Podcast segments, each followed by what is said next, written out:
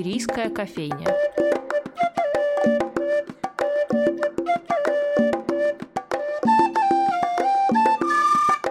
Здравствуйте, дорогие радиослушатели! Э, в эфире первый выпуск э, рубрики «Шумерийская кофейня». Э, меня зовут Павел Котляр, и мы сейчас поговорим по душам о проекте «Шумерийская кофейня» с его руководителем Дмитрием Яркиным. Дмитрий, здравствуйте. Здравствуйте. Ну, собственно, когда мы размышляли над сеткой эфира наших передач – то рубрика «Шумерийская кофейня» была одной из первых, которая определилась, потому что это словосочетание уже прочно связано с атмосферой э, фонтанного дома нынешнего. Многие посетители музея э, отлично знают, э, что это такое, но для наших радиослушателей я предлагаю разговор начать с пояснения, лучше которого, собственно, руководитель и не даст. Итак, первый мой вопрос. Что такое шумерийская кофейня – в э, фонтанном доме? А, ну, Шумерийская кофейня – это наш совместный проект с музеем Ахматовой, а именно наши обжарки – это Доброкофе Ростерс. А, собственно, мы занимаемся, понятно, обжаркой кофе, поиском различных интересных лотов. Это может быть маленькие лоты, каких-то конкретных ферм из разных регионов мира – и, как правило, это, конечно, уникальный кофе, который обладает определенными вкусоароматическими характеристиками. И вот эта вот идея э, сделать такую синергию между музеем и хорошим кофе, чтобы можно было за чашкой осмыслить все, что люди увидели э, в музее, все, что они новое узнали, поделиться своими впечатлениями. Вот такой вот проект у нас возник вместе с музеем. А давно? Ну, уже года три, как эта идея блуждает, вот мы совсем недавно ее реализовали.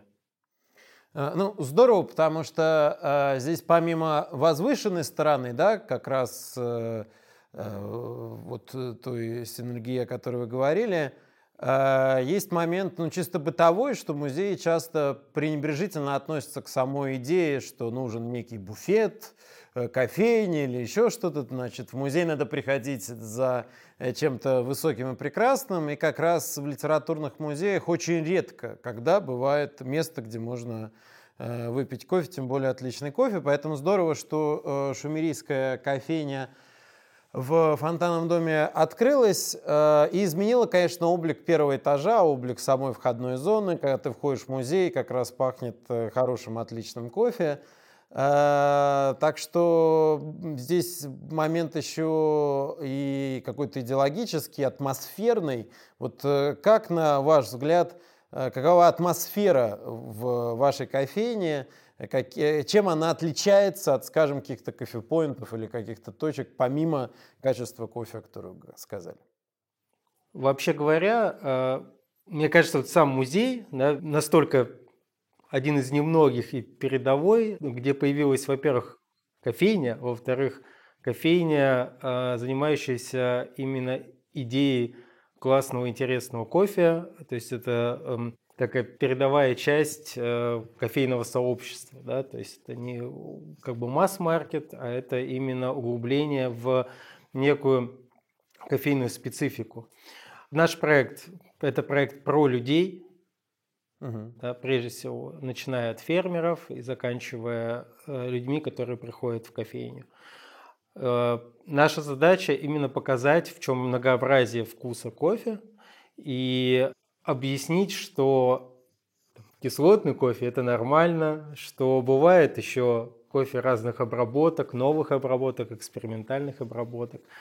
Вот. И ну, основная идея в этом, да, и, собственно, таких заведений в Петербурге не очень много, их больше становится с каждым днем практически, да. А, но, собственно, и индустрия еще молодая, и сам уровень еще не такой высокий.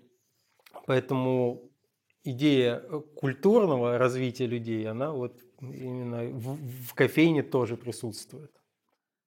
Ну, здорово, что э, кофейня в музее Ахматовой тоже замахивается на просветительскую деятельность, как, собственно, и сам музей. Э, а есть на это спрос? Или вот как вы оцениваете при, приходящих? То есть кто ваша аудитория? Это те, кому это действительно было бы интересно, или кто отличает только американо от капучино, и которому, в общем, все равно, Кения это или Эфиопия? Ну, большинство людей, конечно, все равно, поэтому это такая тяжелая история нести просветительскую деятельность. Да? Это надо общаться с людьми, надо пытаться доказывать свою точку зрения, и это не всегда воспринимается а, благоприятно, да, потому что есть люди, которые там, побывали в Италии и считают, что лучше кофе только в Италии, хотя он там даже не растет. Вот. И эм, мне кажется, э, наша аудитория – это прежде всего молодежь. И с Ниной Ивановной, когда мы всю эту историю затевали, да, придумывали, э, в этом и была идея провести новое поколение новых людей, которые очень чутко реагируют на какие-то веяния моды и на какие-то э, изменения в тенденциях, привести в музей, показать, что здесь есть э, хороший кофе, и через кофе привести их к э, некой культурной части, да, то есть чтобы можно было пойти в музей, посмотреть какие-то выставки новые, узнать что-то новое, либо посетить тот же проект «Музей плюс театр», и это хорошая история получилась. Э, ну, и поэтому, наверное, название такое выбралось, да, ведь название напрямую связано с историей фонтанного дома. Ну, безусловно, да. То есть сама идея это изначально была э, шумерийская кофейня. То есть других каких-то разно, разночтений здесь не могло быть. Да. То есть это изначально была шумерийская кофейня, она должна была подталкивать людей к, э, к узнаванию, почему, почему шумерийская, да, почему а, как это связано с историей фонтанного дома, как это связано с музеем Ахматовой, и, собственно, через вот эту часть также вовлекаться в, а, в некую культурную среду, которая здесь находится. Э, здорово. Я поясню для наших радиослушателей, что шумерийская кофейня, это цитата из Ахматовой, это напрямую связано с э, первым периодом ее жизни в э, фонтанном доме, в северном флигеле во время гражданской войны, где она проживала со своим э, супругом Владимиром Казимировичем Шилейко, еще до того, как они сблизились с э, Николаем Пуниным. А Шилейко был полиглотом, ученым, изучавшим древность, переводившим э, тексты шумерской культуры. Ну вот, собственно, шумерийская кофейня, такое словосочетание и родилось, и сейчас живет в виде э, реальной э, кофейни. Ну, э, раз уж заговорили про э, сам вот процесс э, жизни кофейни, вот как бы вы описали цикл вашей работы, вот цикл вашей конкретно э, жизни как руководителя этого проекта? В чем он заключается? Приоткройте чуть-чуть кухню во всех смыслах. Потому что для нас ты ну, заходишь, там можно э, фильтр кофе и дальше пошел. А как это все живет в закулисье? В закулисье э, это такая очень э, трудоемкая история. Вообще то, что касаемо любых продуктов, производимых фермерами, мне кажется, это колоссальный труд. И за каждой чашкой кофе стоит огромное количество человеческих судеб, ну, в прямом смысле, потому что э, все начинается с фермы, на которой мы иногда ездим, то есть там в Бразилию, в Колумбию, выбираем кофе, общаемся с фермерами. Э, это нужно для того, чтобы понимать, а, насколько большой труд они проделывают, насколько маленькую э, часть денег они получают из всей, всей индустрии, насколько это вообще масштабно, да, то есть в это, в это вовлечены огромное количество людей, да, начиная угу. от сборщиков и заканчивая там, обжарщиками. После этого кофе переезжает к нам там, в Россию посредством импортеров. А, и здесь начинается такая же история, как и, собственно, на ферме. Да? То есть мы выбираем, какой из лотов, которые пришли с фермы, лучше, выбираем его себе, да? то есть мы его выкупаем. А, здесь же мы его жарим, делаем тестовые обжарки, то есть это все, безусловно, через контроль качества. И это огромное количество капингов, огромное количество проб и ошибок. И только после того, как мы находим правильный, хороший профайл для обжарки, мы его жарим, мы его привозим в кофейню. Угу. Здесь также подбираем профили для заваривания. И ну, поскольку у нас оборудование позволяет да, менять и температуру до 10 градуса, менять давление в каждую секунду, да, мы можем вычислить идеальный профиль для нашего кофе. И, собственно, чтобы отдать это все великолепие в чашке, чтобы показать, насколько многообразный, интересный, увлекательный, и чтобы человек мог наслаждаться им. Ну, то есть фактически это целое искусство, но оно э, стоит того, в смысле, то есть это э, с точки зрения бизнеса идея вас не разочаровала, то есть э, спрос есть не только возвышенный, или это скорее такое меценатство? Ну, мне кажется, что вообще продвижение какой-либо культуры в массу – это в принципе не очень благодарное дело, да, потому ага. что ты сталкиваешься с непониманием общепринятых норм, но в конечном итоге это приводит э, к близким отношениям с людьми, э, с которыми у тебя получилось вот это вот, ну, не знаю, синергия, да, то есть э, получилось добиться э, единого восприятия вкуса, понимания того, что ты делаешь, понимания того, что делают все участники этой всей длинной цепочки, да, начиная mm-hmm. от фермеров. И когда люди понимают, насколько многогранен, многообразен а, продукт, они вовлекаются в эту историю, и здесь это уже э, такая больше история про дружбу внутри, внутри большой вот кофейной индустрии. Да? То есть все пытаются друг другу показать, что у них есть хороший продукт, что у них есть интересный продукт, и развивать друг друга с точки зрения вот такого гедонистического да, направления. Ну, гедонизм это действительно наше все, и получить удовольствие от жизни, тем более с э, чашечкой кофе, это безусловно важно.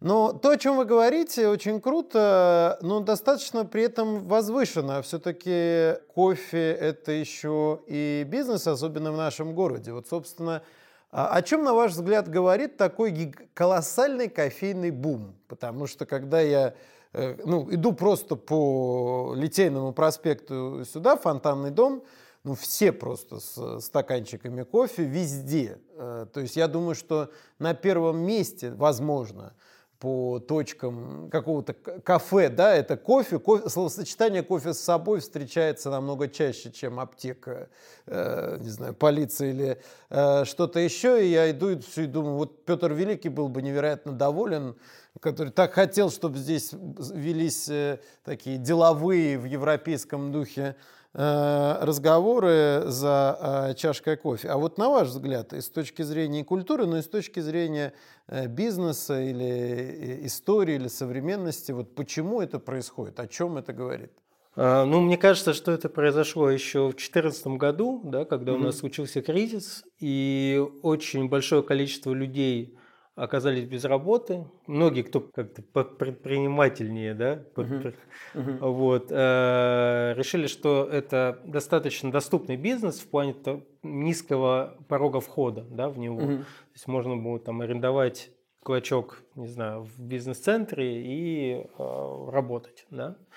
Вот, но вообще говоря, это достаточно опять большой тяжелый труд в том плане, что если мы говорим про там, маржинальность и выручку, то для того, чтобы там, заработать что-то, тебе нужно продавать все равно очень много. Угу. Поэтому здесь, э, особенно при множащейся да, с каждым днем конкуренции, это, безусловно, очевидно, потому что у нас опять кофе с собой теперь на каждом шагу. Угу.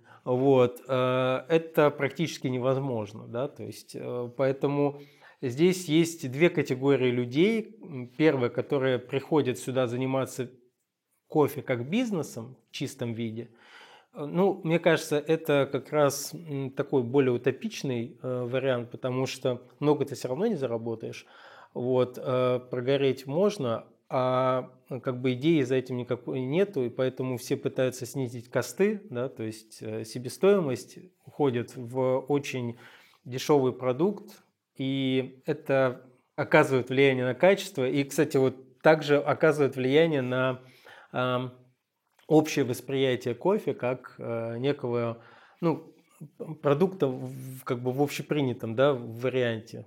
Горького, что его нужно залить сиропами, молоком и так далее. Да? То есть это такая культура, которая сформировала именно сам рынок. Но есть еще и история с спешлти, да, то есть то, когда про ферму, про людей и про сам продукт. Да? Этих людей, опять повторюсь, немного.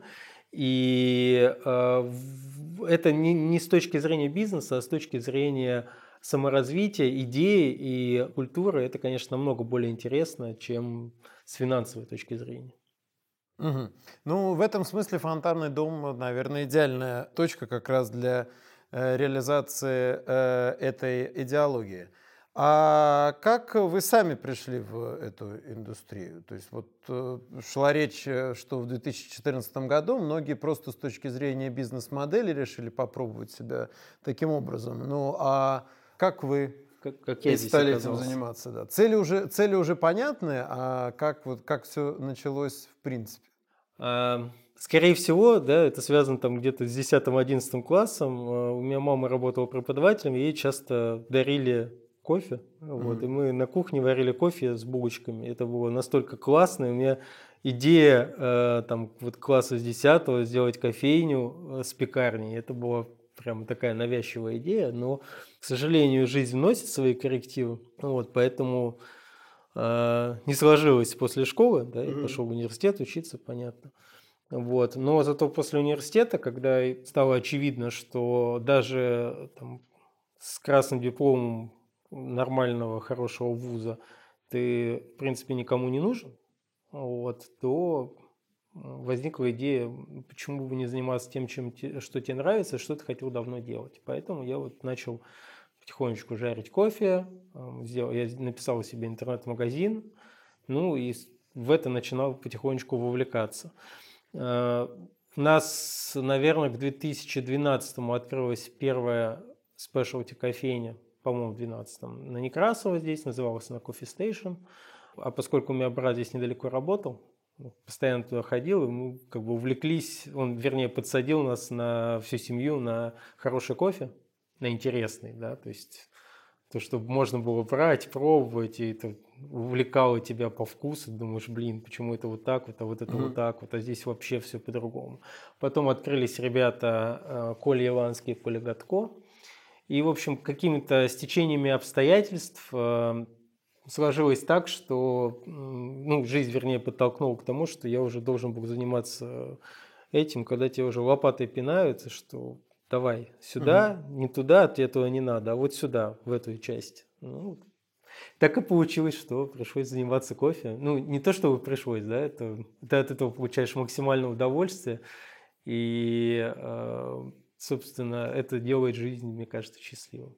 Когда занимаешься тем, что тебе нравится, и несешь это в массу. Ну, здорово, когда, в принципе, сочетается личностный интерес с э, какими-то другими чертами, потому что если тебе действительно самому не интересно, то ничего не получится. У вас явно э, получается. Ну, а возвращаясь к аудитории, к тем, кто приходит в э, шумерийскую кофейню, и пьет у вас кофе. Вот я сейчас смотрю на подборку цитат, поэтических цитат, как кофе упоминается в поэзии, вообще в произведениях литературы. Естественно, это очень много. Это очень много. Э, кофе – часть мировой культуры очень давно, и литературы, естественно, в том числе. Но интересно, какие глаголы, да, в первую очередь, с кофе э, сочетаются, и эпитеты. Вот у Бродского, например, э, кофе чаще всего стынет. То есть вот это стынет, это, видимо, описание процесса. То есть ты сидишь, ты задумался, наверное, да, а взял кофе, он перед тобой стынет. Ну, плещет лагуна, это известно очень строки, написанные в Венеции. А если говорить про э, эпитеты, то кофе чаще всего крепкий или скверный. Вот это слово именно скверный. Не, не плохой, не дрянной, там, не знаю, не отвратительно, а скверный. Мне кажется, это такое хороший, может, э, момент. Э, ну, вы часто встречаете скверный кофе? Ну, в Петербурге частенько. Поэтому ты пьешь кофе только в проверенных местах. Ну, понятно, да. Э, да, здорово. Ну, я думаю, к завершению нашего разговора, хотя столько всего еще хочется спросить, можно провести такой небольшой блиц. То есть я задам вам три коротких очень вопроса.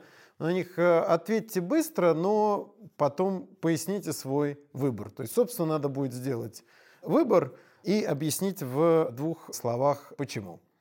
В общем, начинаем. Капучино или фильтр кофе? Фильтр кофе. Почему? Меньше молока, менее толстенький будешь потом. Доходчиво. Э, доходчиво. Э, Эфиопия или Кения? Э, и то, и другое. Они разные абсолютно. Под настроение. Под настроение. Ну, или и кошки или собаки? Кошки. Почему? Потому что музей Ахматовой. В этом отношении мы, конечно, с музеем полностью совпали. Мне кажется, здесь собачники не приживаются вообще никак.